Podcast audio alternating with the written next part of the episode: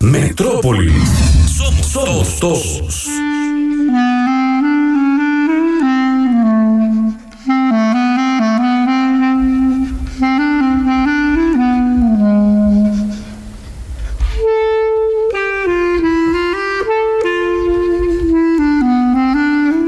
Hola muchachos, ¿cómo andan? Escúchenme, vos, Kikito, pa Pablito, vestió el genio querido. Estoy pasar por Villa María, estoy volviendo acá. Escúchame, lo que necesite, viejo, contá conmigo. Necesitas que, te, que aprovechar que le dé un mensaje a algún amigo. Tengo lugar acá en la bolsa, si querés que te lleve algo, avísame.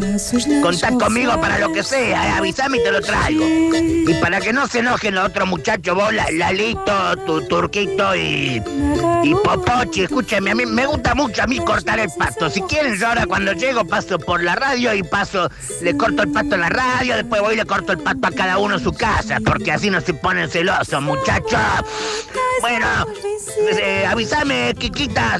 Saludos, Fabricio Merquiado. Qué buena onda, Fabricio, que está de buena onda, ¿eh? Está buena onda.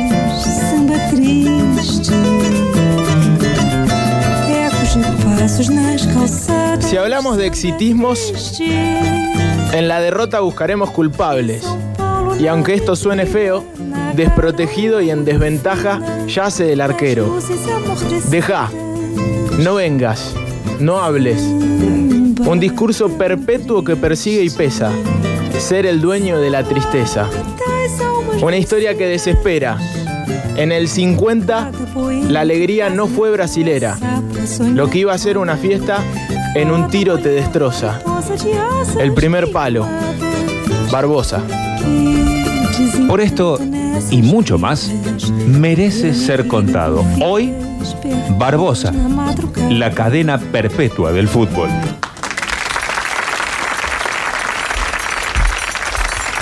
Bueno, otra historia de fútbol. eh, en otro merece ser contado. En este caso, una historia bastante triste.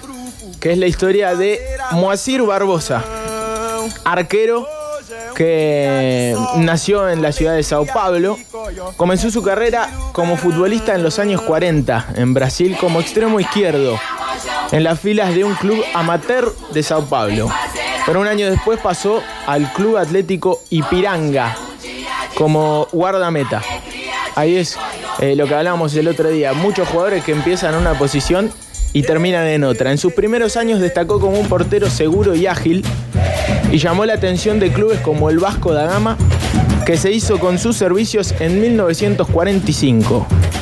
Aunque Barbosa no contaba con experiencia en campeonatos profesionales, logró la titularidad en el equipo en su primera temporada. Dicen que era un arquerazo que cubría muy bien los tres palos, como debe ser, y como era en esa época, pero que además tenía unos atributos técnicos muy buenos para salir jugando, para sacar la pelota. Ya era un dotado técnicamente. Por esto quizá de que decíamos que comenzó como extremo izquierdo y terminó de arquero. En toda su etapa con el Vasco da Gama, Barbosa ganó cinco campeonatos cariocas y el campeonato sudamericano de campeones. ¿Un ganador? Sí, un tipo que le iba bárbaro. La selección de fútbol de Brasil comenzó a convocarlo, convirtiéndose en el primer arquero de raza negra en la historia del scratch, como se lo conoce al equipo brasilero, como se lo conocía más que nada en esa época que Brasil vestía de blanco. No era la selección verde-amarela, la canariña. De hecho, tenía muchos jugadores blancos. Eh, y él es el primer, el primer arquero negro. ¿Qué decimos? Gana varios campeonatos carioca con eh, el equipo de Vasco da Gama de Río de Janeiro. Decir, se muda a Río en uno de los equipos más importantes de la ciudad. No es ni el Flamengo ni el Fluminense, pero es un equipo muy importante con mucha trayectoria y gana muchas cosas. Tiene una carrera bárbara. Barbosa es joven y encima Brasil lo convoca para ser el arquero de su seleccionado. Hasta ahí todo bien, todo bárbaro. Pero va a cambiar un poco esta situación. Porque, ¿qué pasa en el año 1950 en Brasil? El Mundial. Arranca el Mundial 1950, el famoso Mundial de eh, la gran final entre, entre Brasil y Uruguay. Mundial de 1950. Antes de eso, un año antes, Barbosa gana el Campeonato Sudamericano de Naciones. Ahora lo, como- lo conocemos como Copa América. no le hace ni un solo gol. Es decir, En toda la competición. llega indiscutido al Mundial. Indiscutido. Es eh, el, el arquero y encima una de las figuras de un equipazo que tenía jugadores como Jair, como Ademir, como Cicinio, que eran tremendos jugadores de la época y medio que quedaron un poco en el olvido después de este Mundial, increíblemente. ¿Por qué se juega en Brasil el Mundial de 1950? Esta es la canción. Está buenísima. ¿Esta es la canción del mundial? Esta es la canción del A Mundial. ver. Está buenísimo. Aprendan, los que están haciendo las canciones de la Copa América y todo eso, aprendan que esto es. Pero esto parece que lo hubieran grabado hace una semana. Esto es la canción del Mundial 1950, Ey Macalena. Qué bárbaro. Un clásico aparte después. Eh, la Segunda Guerra Mundial provocó la suspensión de la Copa del 42, para la que habían presentado candidatura la Alemania nazi, Argentina y Brasil. La decisión de quién la albergaría estaba prevista en un congreso de la FIFA en el 38, pero Jules Rimet la postergó a 1940. El estallido del conflicto un año antes hizo que todo quedase en suspenso sin saber cuándo se volvería a jugar la Copa del Mundo. Cuando la guerra terminó en el 45, la FIFA quería reanudar la Copa del Mundo tan pronto como fuera posible y programó un congreso para el siguiente año en Luxemburgo. Allí se planteó que Suiza acogiese la cuarta edición, el Mundial del 54, el de Oberg, que hablábamos la semana pasada, Señor. prevista en principio para el 49, al ser una economía bollante, claro, Suiza, como siempre. Esta propuesta no era posible a corto plazo porque el país helvético no contaba con estadios suficientes. ¿Y quién apareció aquí? Brasil. Brasil, que era una potencia futbolística, pero todavía no lo había podido demostrar eh, en campeonatos eh, a nivel internacional con ese roce. Pero ya se sabía que en Sudamérica había unos jugadores tremendos, que el fútbol era masivo y fenómeno de multitudes, pero de multitudes de verdad. Brasil dio un paso al frente, solucionando el problema de los estadios y las sedes, y, y presentó un proyecto muy parecido al del 42. Su presidente Getulio Vargas se garantizó el apoyo del líder argentino Juan Domingo Perón, Ajá. Siempre y cuando el siguiente árbitro, el siguiente evento en América fuese organizado por el país andino. Además propusieron que la Copa Mundial se celebrase en el 50 para garantizar el mayor número posible de participantes. Increíblemente Argentina después no participa del Mundial del 50 ¿No?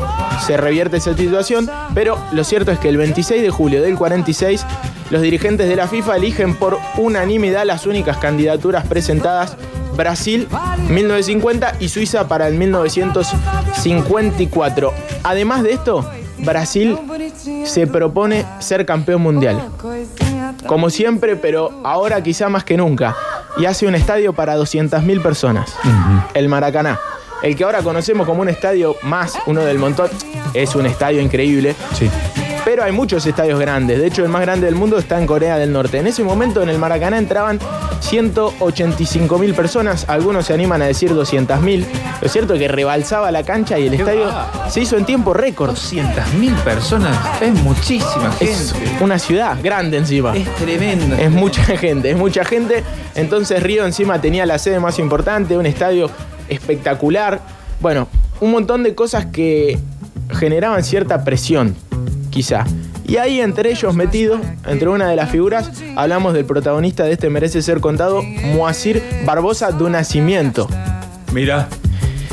¿Cómo llegan eh, a la final? Porque claro, el partido de, esta, eh, de este mundial es recordado como el famoso, eh, no vamos a decir el nombre todavía, pero el partido entre Brasil y, y Uruguay. Brasil gana 4 a 0 el primer partido, 2 a 0 a Yugoslavia y clasifica al cuadro final. Esto era un mundial con un formato muy distinto al de ahora. Uruguay gana 8 a 0 a Bolivia y también llega al cuadro final jugando un solo partido. Cosas del fútbol de esa época no muy inteligentes. En el cuadro final se jugaba con una especie de torneo todos contra todos. Hay cuatro equipos, Brasil, Uruguay, Suecia y España.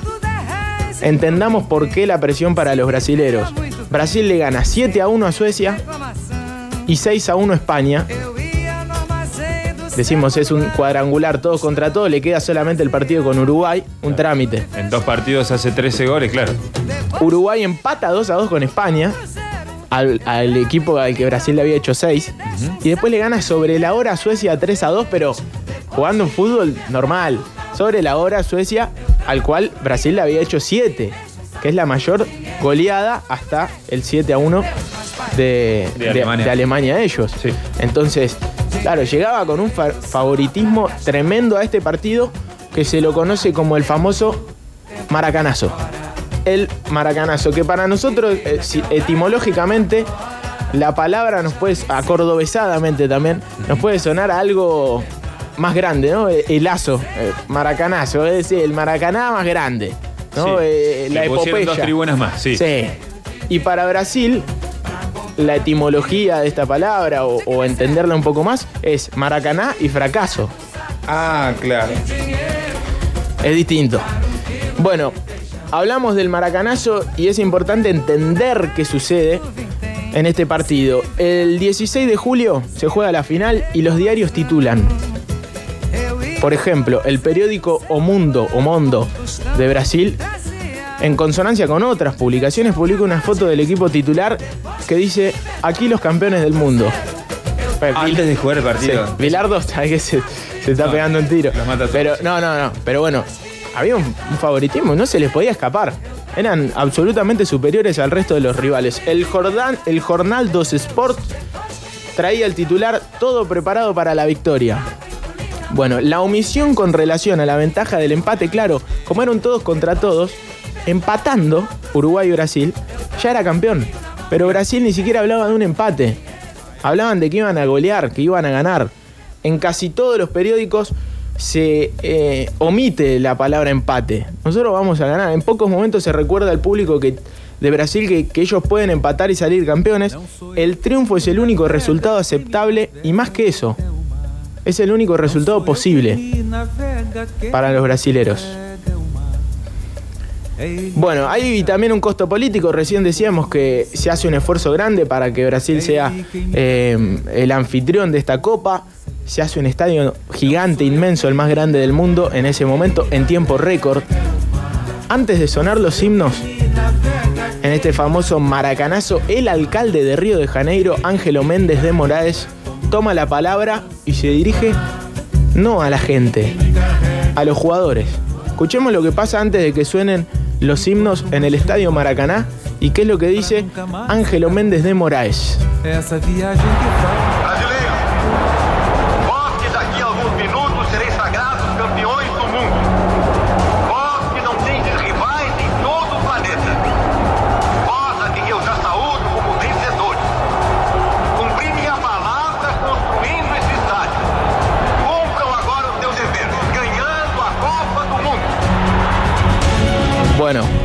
Vosotros jugadores que en pocas horas seréis aclamados como campeones del mundo por millones de compatriotas, Y más fuerte se pone ahora, ¿no? Vosotros que tenéis ri- no tenéis No. rival en, En todo, todo el hemisferio, Sí. vosotros que superáis a todos los competidores, vosotros a los que ya saludo como campeones, cumplí mi palabra construyendo este estadio, cumplan ahora con su deber ganar la Copa del Mundo. Así arranca el partido, el famoso maracanazo, con una presión tremenda, 200.000 personas en la cancha y cuántos uruguayos. Dicen que no más de 25. Es más, se habla de que algunos dirigentes y periodistas eh, uruguayos que cubrían ese mundial se volvieron antes, como diciendo, total, ya las victorias de Uruguay ya las vimos. Esto ya terminó, claro. Ya, ya está. Bueno, Brasil eh, tenía un equipazo, decimos. Barbosa era el arquero, Bigode era el lateral izquierdo, va a entrar en esta historia. Jair era un jugadorazo, figura en el Sao Paulo. Cicinho, antes de Pelé, era el mejor jugador de la historia de Brasil. Y tenían un goleador implacable, Ademir, que entre esos dos partidos había hecho ocho goles. Una, una locura en dos O sea, partidos. de los 13 hizo 8 él. Eh. Era el 9. Y aparte era un jugadorazo. Eh, lo cierto es que, bueno, obviamente eh, eh, era un absoluto favorito, pero en Uruguay ya había jugadores caudillos. Hablamos de Obdulio Varela, el capitán, el negro jefe, de raíces negras. Esquiafino, que había sido importante en el Mundial del 54, que también hablamos la semana pasada. Y Gigia. Atención a este nombre. Y también al arquero Máspoli. Eh, quizá la figura de este partido, aunque vamos a ver qué pasa. Arranca el partido, y en el vestuario, en realidad, antes de que arranque, Juan López Fontana, el técnico uruguayo, no hace una arenga, le dice a los jugadores, a sus jugadores, muchachos, evitemos la humillación, tratemos de no, comer- no comernos una goleada. No es forma de empezar un- una final del mundo esa.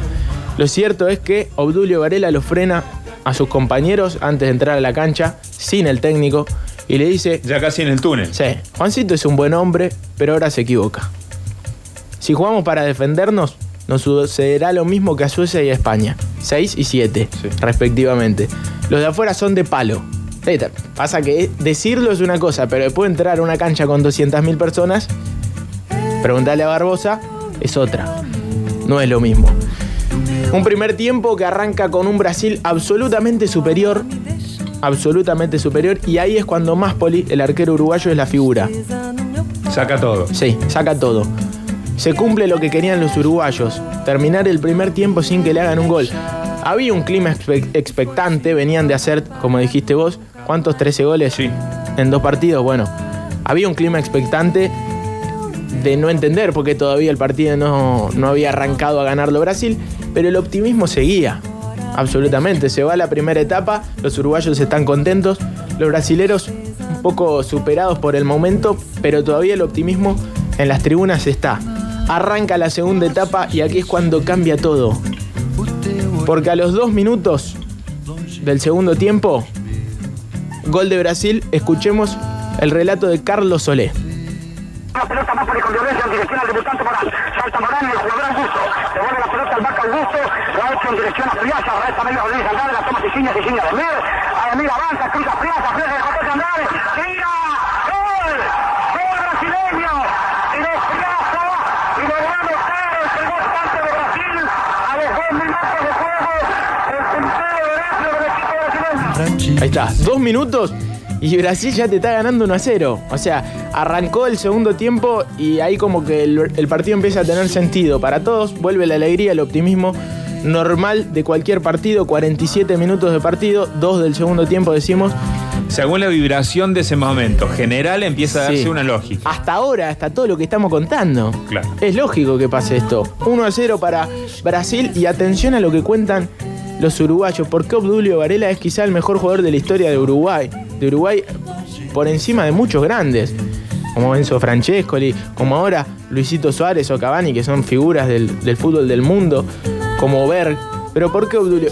Era capitán, pero aparte se plantaba de una manera increíble. Dicen que enfría el partido y se le empieza a, a ir al árbitro Riader, que era el inglés, medio que enfría el momento y le pide explicaciones en un spanglish horroroso, porque Obdulio Varela, Uruguay nomás, no, no hablaba inglés, no se entiende, ni los propios jugadores de Uruguay entienden qué es lo que está protestando el capitán al árbitro. Lo cierto que después Obdulio Varela dijo, si no enfriaba el partido en ese momento, si no frenaba un poco, Sí, nos nos comemos 20, muchachos. Y ahí entendieron todo. El capitán Obdulio Varela. Y tenía razón, porque el partido continúa así de frío como decimos, y Brasil no puede aumentar la diferencia. Pasan 10 minutos, partido sigue igual, hasta que a los 66 sucede lo increíble. Aparece uno de los grandes protagonistas, centro al área, y es que Afino pone el empate. Escuchamos el relato de Carlos Solé. Avanza Villa perseguido por Vigore. Y lo anula Villa Vigore. Se corre al arco, coloca al centro. Toma camino, tira. ¡Gol! ¡Gol! ¡Gol uruguayo! ¡Gol Escapino! Escapino a los 21 minutos. Se le escapó Villa. Al jugador Vigore colocó el centro. Y el jugador Juan Alberto Escapino la tomó de la vuelta. Colocó un violento remate alto. Dejando completamente sin chance a Barroso a los 21 minutos. Avanza. Ahí está, 21 minutos. Se escapa Gigia a Bigode, el lateral izquierdo brasilero. Centro y Escafino pone el empate. Desconcierto en el Maracaná, pero lo cierto es que con el empate Brasil era campeón del mundo.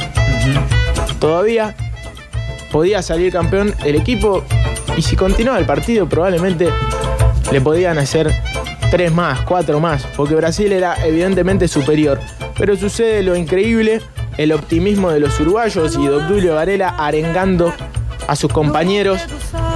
Lo cierto es que Alcides Gigia, o Gigia, como le quieran decir, un jugadorazo de la historia de Uruguay, se le escapa de vuelta al lateral izquierdo Bigode. Y atención a esta jugada, escuchamos el relato de Carlos Solé, un uruguayo en el Maracaná, gritando de emoción porque Uruguay estaba consiguiendo lo imposible. Le daba vuelta el partido ante 200.000 personas al favorito Brasil. Se adelanta sacando la pelota juvenal por alta área penal de los uruguayos. Van a volver Gambetta hasta cruzar por Chico. Chico le quita, tira al arco, devuelve la pelota a Tejera. Corre a tomar el rechazo Danilo. Baja con el pecho. Se la disputa Casino. Pero esta vez Casino para Jair. Jair tira al área, devuelve la pelota a Tejera. Viene también Míguez a la defensa. La para Míguez y apoya a Julio Pérez. Se va adelante Pérez con la pelota esperando que se coloque Villa. Julio Pérez sigue atacando, apoya a Guilla, Guilla Pérez. Pérez avanza, le cruza la pelota a Guilla, Guilla se le escapa de gol. Avanza el veloz portero derecho uruguayo. Entra a tirar, tira. ¡Gol! ¡Gol! Dudó. ¡Gol uruguayo! Villa tiró violentamente y la pelota escapó al contralor de la Hermosa a los 34 minutos, anotando el segundo tanto para el equipo uruguayo. Ya decíamos que el gran puntero derecho del conjunto oriental estaba resultando la mejor figura de los uruguayos. Se escapó a la defensa brasileña, tiró en acción violenta, la pelota rasante al poste, escapó al contralor. de Bueno, la ahí está. Hermosa. Relato de Carlos Solé. Se fijaron que en algún momento hasta dudó, ¿no? El tiro y como que se escucha en silencio y después entra con el, el grito de gol. ¿Por qué? Porque la jugada es rara. Gilla se va por derecha y le pega al primer palo. Y el arquero de Brasil, Barbosa, piensa que la pelota se va a ir por, por la línea. Piensa que se va a ir afuera. Entonces el gesto del arquero es medio de la dejo pasar. Y se le mete. Llegué a tocarla y creí que la había desviado al tiro de esquina. Pero escuché el silencio del estadio y me tuve que armar de valor para mirar hacia atrás. Cuando me di cuenta de que la pelota estaba dentro del arco, un frío paralizante recorrió todo mi cuerpo y sentí de inmediato la mirada de todo el Maracaná sobre mí. Papá. Porque hasta ese momento Brasil era campeón, ¿no? Claramente. Hasta ese momento Brasil era Sí. campeón. Estaban empatando el partido, salía campeón lo mismo Brasil. Sí, sí, olvídate. Bien. O sea, eh, con el empate Brasil era campeón y aparte era el favorito. Lo cierto es que 2 a 1 para Uruguay. A punto de finalizar el partido, Brasil atacaba con todo su poderío, pero le fue imposible revertir el resultado, claro. Metieron el bondi atrás los uruguayos. Al cumplirse el tiempo oficial, a las 16.45 horas, el árbitro inglés George Reader pitó el final del encuentro, con lo cual estallaba la alegría de los jugadores uruguayos. La mayor parte del público salió en silencio o llorando del recinto. Los futbolistas brasileños mostraban abiertamente su pesar y la prensa local lanzaba comentarios apenas e incrédulos, apenados e incrédulos ante una derrota totalmente inesperada. Fíjense esto, la banda de música que estaba para tocar cuando Brasil celebrase esta Copa del Mundo se fue. Directo. Uruguay, eh, ya está, festejaron ellos. No se percataron de que la ceremonia de entrega iba a estar Brasil sea campeón o no. Porque aquí se definía el campeonato mundial, pero no se definía solamente la victoria de Brasil. Eh, y había, claro, estaba Jules Rimet, quien es eh, en ese momento el, presidente de, de la FIFA, que también estaba preparado para una victoria de Brasil. Post partido, y para empezar a entender un poco la historia del Maracaná, vamos a escuchar frases muy fuertes como esta. Nuestra tragedia, nuestro Hiroshima fue la derrota contra Uruguay en 1950, escribió el dramaturgo Nelson Rodríguez para la revista Realidade en 1966. Una desmedida comparación, indecente, comparar Hiroshima con un partido de fútbol. Una locura. Esta puede ser, esta puede que sea la tragedia más grande de la historia contemporánea del Brasil. Sostiene el antropólogo Roberto D'Amata. Ocurrió en, el en un momento en el que Brasil quería tomar su lugar como nación con un gran destino. Orden e, e progreso. Como reza la bandera. Lo cierto es que para los brasileros esto era lo peor que podía pasar. y pasó. Rimet, Jules Rimet, dijo, todo estaba previsto excepto el triunfo de Uruguay. Al término del partido ya debía entregar la copa al capitán del equipo campeón. Una vistosa guardia de honor se formaría desde el, túnel, desde el túnel hasta el centro del campo de juego, donde estaría esperándome el capitán del equipo vencedor, naturalmente Brasil. Preparé mi discurso y me fui a los vestuarios pocos minutos antes de finalizar el partido. Iban empatando uno a uno todavía. Pero cuando caminaba por los pasillos de momento se interrumpió el griterío infernal. Ni himno nacional, ni discurso. Un silencio desolador dominaba el partido. Tampoco y mucho menos guardia de honor. Me encontré solo, con la copa en mis brazos y sin saber qué hacer. En el tumulto terminé por descubrir al capitán uruguayo Obdulio Varela y casi a escondidas le entregué la estatuilla de oro, estrechándole la mano y me retiré sin poder decirle una sola palabra de satisfacción y felicitación para su equipo. ¿Se imaginan una entrega de, de mundial de esta manera? No. Es rarísimo. Es rarísimo, por eso es quizá uno de los partidos más picantes de la historia del fútbol, si no es el, el más trascendente en cuanto a lo que pasaba junto con el Inglaterra-Argentina del 86, por lo que significaba, por eh, el costo político, por, por un montón de cuestiones, por los protagonistas, por lo que sucede dentro de la cancha. Creo que junto con el Argentina-Inglaterra del Mundial 86 son dos partidos que sí o sí tienen que estar en el ADN del mundo del fútbol y que cada tanto hay que recordar para no volver a cometer los crímenes políticos y de prensa que sucedieron para que la opinión pública condene tanto a un seleccionado por un partido de fútbol, o a personas, mejor dicho. Frases de después del Maracaná, el silencio después de nuestro gol fue algo terrible, el estadio estaba muerto y pensé Brasil no va a ganar. Máspoli, portero de Uruguay. Cicinio, el que antes de Pelé era Pelé. Cuando el árbitro pitó el final, miré a un lado y vi a Obdulio como un loco, dando saltos.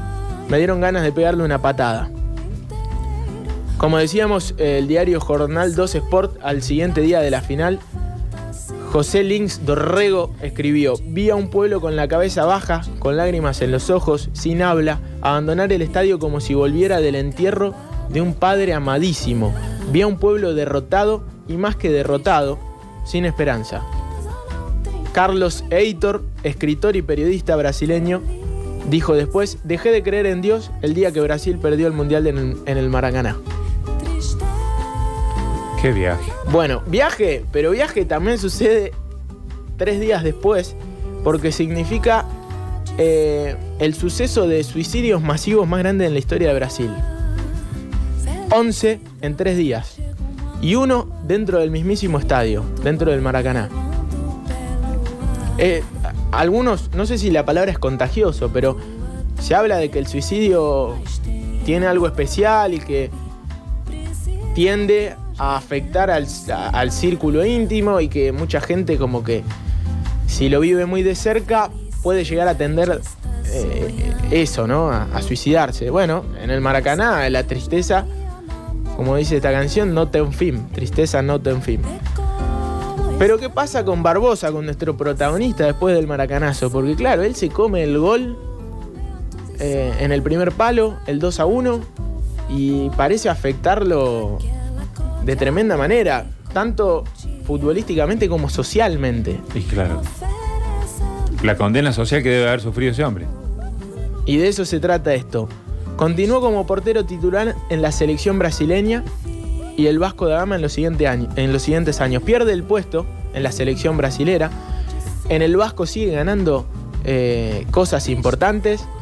Sin embargo, tres años más tarde, en el 53, antes del Mundial del 54, tiene una lesión tremenda. Se rompe la tibia. Un arquero sale a cortar seguramente. Como Pumpido. Claro, se rompe y ahí medio que la carrera lo liquida, porque el Vasco sigue contando con sus servicios dos años más, pero después lo, lo limpia y ahí empieza a jugar en clubes desconocidos. Santa Cruz, Bonsuceso, Campo Grande, equipos que no son importantes para el fútbol brasileño y mucho nunca menos salieron campeones. sí. en esa época. Un tipo que era figura de la selección pasó a ser un futbolista más del montón.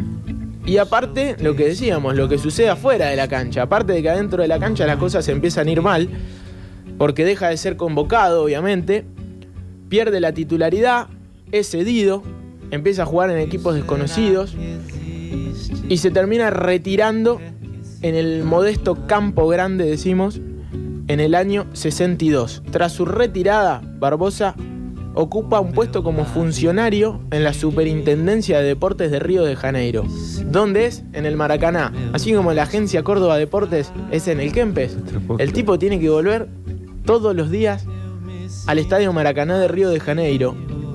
Y aquí se construye un mito histórico en la historia del fútbol brasileño y importantísimo para la historia de, de Moacir Barbosa. En el 63 ba- trabajaba en el mantenimiento, dicen que lo veían cortando el césped, césped de la cancha donde él había vivido uno de los partidos más importantes de su carrera, el más importante. Entonces su jefe Abelardo Franco le hace un regalo ejemplar. Claro, cambian los palos de los arcos. Hasta entonces eran de madera Claro. y ahora son de acero. En algún momento se tienen que cambiar. Franco, Abelardo Franco, le regala los arcos a Barbosa, que los lleva a su casa humilde del barrio de Ramos, al norte de Río de Janeiro. Los parte con un hacha y los quema hasta hacerlos ceniza.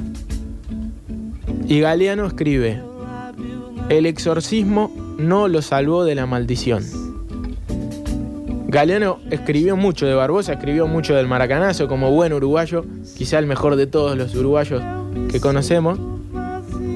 Escribió mucho de la, de la historia de, de Moacir Barbosa porque es tremenda. Quema los arcos del Maracaná como para que se termine un poco de todo, todo lo que estaba sufriendo como persona. Ya no era jugador de fútbol, como diciendo, ya está, hermano.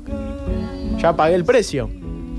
En el año 70, en un mercado de Río, una mujer le hace sentir el rigor de la inolvidable frustración. Mirá, hijo, este hombre fue quien hizo llorar a todo Brasil. Deslizó hacia su familiar, hacia su hijo. Esto lo contó en televisión, porque ¿qué pasa? A Barbosa lo seguían llamando en la tele para hablar del maracanazo. Supérenlo, amigos. En el 50 se dice, la historia cuenta que un pibito vio a su padre llorando en, en San Pablo y le dijo, papá, no llores, yo te voy a sacar campeón del mundo. Ese era Edson Arantes de nacimiento, era Pelé. Y ocho años después lo hizo con 17 años. Y después lo hizo dos veces más. O sea, supérenlo, muchachos. Ya está, el maracanazo ya pasó. Lo cierto es que parece que la gente de Brasil es más exitista que Argentina, que los argentinos, o quizás son más. Y simplemente eso, cuando hay más, hay más giles también. Lo cierto es que esta tragedia lo acompaña en vida, pero aquí pasa algo que me parece que es lo más triste en la carrera de Barbosa, que es cuando tus propios colegas, tus propios compañeros no se identifican con, con la tragedia. 1993, Brasil se prepara para ser nuevamente campeón del mundo de la mano de Romario, de Bebeto, de Dunga, un equipazo que su técnico era Carlos Alberto Parreira, conocidísimo. Sí. Eh, el famoso técnico de- del Palmeiras durante mucho tiempo. Bueno, un, un gran técnico de fútbol que era eh, justamente el técnico del equipo que en el 94 iba a ser campeón del mundo, de la mano, como decíamos, de Romario. La delegación brasileña iba a participar del Mundial del 94 y esto se instaló en la opinión pública. Cuando varios de los jugadores ex mundialistas iban a visitar a los concentrados como para arengarlos, como Pelé iba y le decía muchachos, este mundial se juega así, algo parecido pasa con Diego, con Menotti, que visitan a los seleccionados como para hablarles un poco del mundial, de lo que van a vivir. Mario Zagallo, integrante del cuerpo técnico liberado por, por Carlos Alberto Parreira, reconocido por su superstición, algo que en el fútbol es muy habitual, dice, llévenselo lejos a este hombre que solo atrae la mala suerte. Barbosa fue a visitar a los futuros campeones del mundo y no los dejaron entrar y nadie hizo nada para que suceda lo contrario. De hecho, le cerraron la puerta de la concentración y se quedó afuera.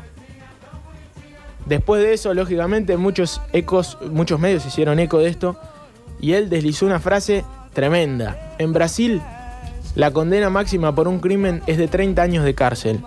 Hace 43 que yo pago por un crimen que no cometí.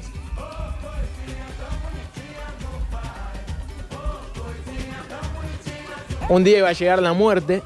En los últimos años de vida, Barbosa tuvo que afrontar la muerte de su esposa Clotilde en el 97 por un cáncer. Meses después del fallecimiento, el exfutbolista sufrió graves problemas económicos que obligaron al Vasco da Gama, su primer equipo con el que tuvo un romanticismo tremendo, a otorgarle una pensión vitalicia, su único ingreso. Barbosa falleció el 8 de abril del 2000 a los 79 años, 50 años después del maracanazo, víctima de qué? Un derrame cerebral. Algo que mucha gente dice que es por el estrés. Puede suceder en cualquier momento, pero por lo general es el estrés y, el peso mismo de, de la vida. Por eso suceden los derrames cerebrales. Lo cierto es que Barbosa muere 50 años después del Maracaná, dejándonos un montón de frases y un montón de enseñanzas. Porque esta historia es una historia triste del fútbol que no debería volver a repetirse. Uno sabe que hay un montón de historias de jugadores que erraron goles decisivos, como el Pipa Higuaín, y sufren una condena pública, una condena social. Pero el caso de Barbosa es quizá el caso más fuerte en la historia del fútbol. O el futbolista colombiano que, que volvió después de, de hacer un gol en contra en el 94 y también fue asesinado. Hay casos que la boludez nos supera a todos. Y en el caso del fútbol, que es tan popular, suceden estas cosas. Nos vamos a ir. Ah, bueno, antes de esto, muere y el diario más importante de Deportes Brasil tituló La segunda muerte de Barbosa. Como que él en el 50 murió y ya está. Bueno, increíble. También los medios tenemos que tener ciertas responsabilidades que no tomamos. Eh, y vamos a cerrar como siempre con una canción, esta triste historia de fútbol de Moacir Barbosa, porque Tabaré Cardoso, así como Galeano, se hizo eco y se inspiró en esta historia. Eh, y vamos a empezar a escuchar. Arranca con el relato del brasilero, que ya en el, en el relato, fíjense que ya le echa la culpa al arquero, pues la verdad que se lo come el gol Barbosa, pero después no es para tanto. Quema los palos Barbosa del arco de Brasil, la condena del Maracaná se paga hasta morir, dice el estribillo de esta canción con la que cerramos la historia de Moacir Barbosa. Merecía ser contada la cadena perpetua del fútbol.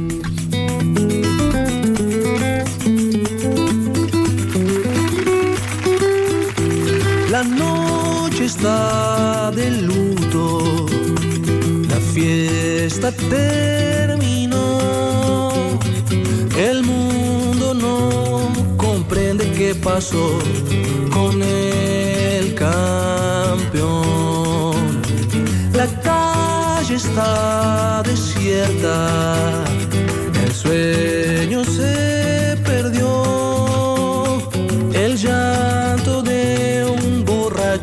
montón de maldición.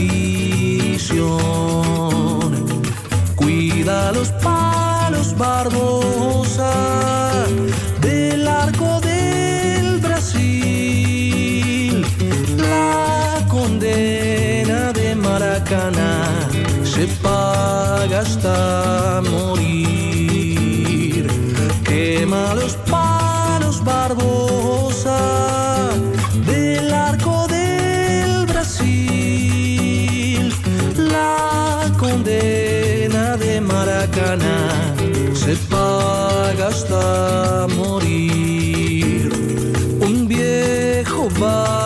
solo, la gente sin piedad señala su fantasma sin edad por la ciudad.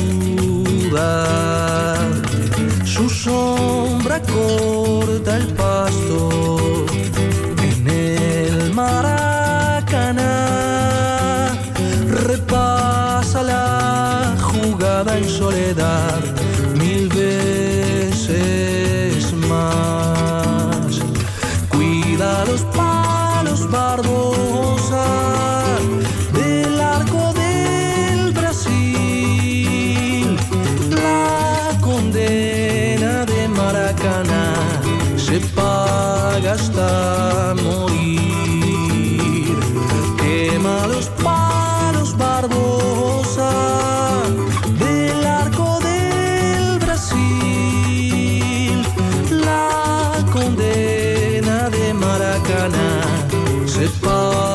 Hasta morir.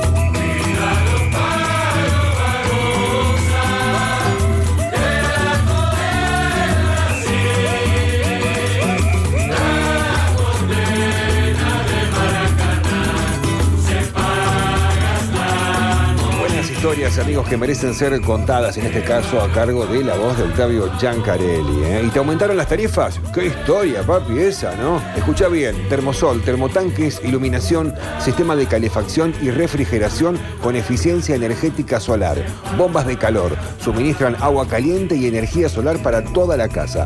Termosol 18 años de experiencia. Termosol está en Avenida Colón 4726 y tiene distribuidores en todo el país. Para comunicarte telefónicamente con Termosol 0351 485 0201. ¿Y saben qué? Me queda solamente anunciarles la fonola que vamos a arrancar en la próxima salida. Una fonola acústica, amigos, al 153 506 360. Te lo tengo que repetir. Fonola acústica para cerrar el programa de hoy.